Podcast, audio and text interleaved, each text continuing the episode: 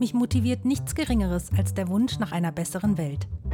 Joseph Beuys berühmtes Zitat Jeder Mensch ist ein Künstler steht dabei im Mittelpunkt meines künstlerisch-pädagogischen Sujets. Jeder Mensch kann und soll bewusster Gestalter seines Lebens sein. Wenn Kunst uns bewegt, bewegen wir uns auch. Mein Name ist Birgit Axler-Konitz. Willkommen zum Educast von Du und ich, das Atelier. Episode 5 Diese obskuren, schönen Künste. Die schönen Künste. Die schönen Künste. Die schönen Künste. Klingt schön. Tatsächlich wissen aber viele gar nicht oder aber nicht so genau, was das eigentlich sein soll. Was auch gar nicht schlimm ist. Man kann nicht alles wissen, aber man kann fast alles lernen, und solange man neugierig bleibt, ist alles gut. Schließlich haben wir alle in der Sesamstraße bereits gelernt, wer nicht fragt, bleibt dumm. Also nicht in Panik geraten. Stattdessen gehen wir das Ganze doch mal in allerbester Lehrer Bömmel aus der Feuerzangenbowle-Manier an. Was sind die schönen Künste? Da stellen wir uns mal ganz dumm und sagen, die schönen Künste sind alle Künste. Das fängt beim Malen an und geht bis zu einer Performance und das andere kriegen wir später. Auf Hochdeutsch. Wir fangen mal klein an und fräsen uns dann Stück für Stück, Episode für Episode in die Thematik ein. Das Wort Kunst bezeichnet im weitesten Sinne jede, ich wiederhole, jede entwickelte Tätigkeit, die auf Wissen, Übung, Wahrnehmung, Vorstellung und Intuition gegründet ist. Im engeren Sinne werden damit Ergebnisse gezielter menschlicher Tätigkeit benannt, die nicht eindeutig durch Funktionen festgelegt sind. Kunst ist ein menschliches Kulturprodukt, das Ergebnis eines kreativen Prozesses. Das Kunstwerk steht meist am Ende dieses Prozesses, kann aber seit der Moderne auch der Prozess selbst sein.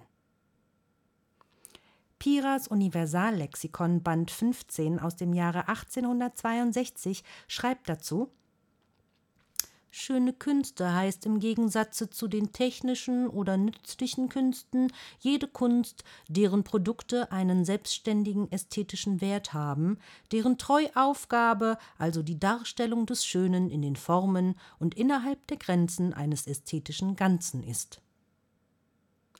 Seit der Aufklärung versteht man unter Kunst vor allem die Ausdrucksformen der schönen Künste. Welche Disziplinen sind das? Die bildende Kunst mit den klassischen Gattungen Malerei und Grafik, Bildhauerei, Architektur und etlichen Kleinformen sowie seit dem 19. Jahrhundert das Kunstgewerbe oder angewandte Kunst genannt als Grenzbereich zum Kunsthandwerk. Die darstellende Kunst mit den Hauptsparten Theater, Tanz und Filmkunst. Musik mit den Hauptsparten Vokalmusik und Instrumentalmusik. Literatur mit den Hauptgattungen Epik, Drama und Lyrik. Ausdrucksformen und Techniken der Kunst haben sich seit Beginn der Moderne stark erweitert, so mit der Fotografie in der bildenden Kunst. Bei den darstellenden Künsten, Musik und Literatur lassen sich heute auch Ausdrucksformen der neuen Medien wie Hörfunk, Fernsehen und Internet hinzuzählen. Die klassische Einteilung verliert spätestens seit den letzten Jahrzehnten des 20. Jahrhunderts mit der Suche nach dem Gesamtkunstwerk an Bedeutung. Kunstgattungen wie die Installation oder der Bereich der Medienkunst kennen die klassische Grundeinteilung nicht mehr. Königinnendisziplin ist die Performance, in der das Publikum Teil des Kunstwerks ist.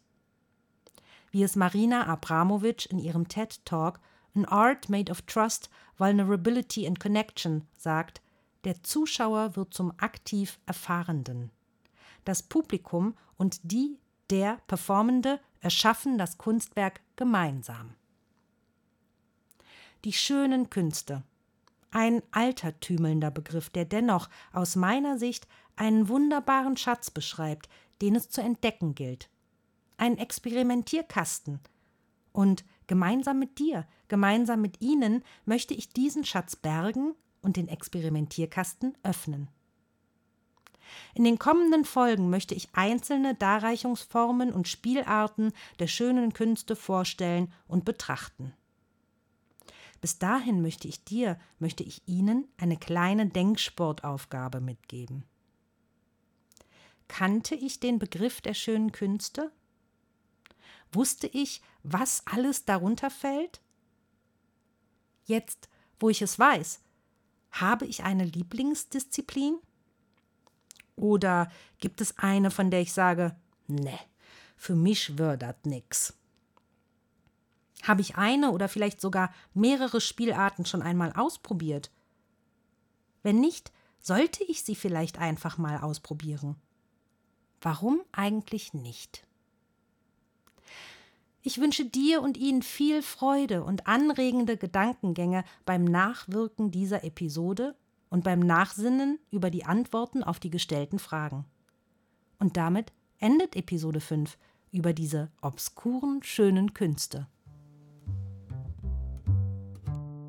Vielen Dank fürs Zuhören und vielleicht bis zum nächsten Mal beim Educast von Du und ich, das Atelier.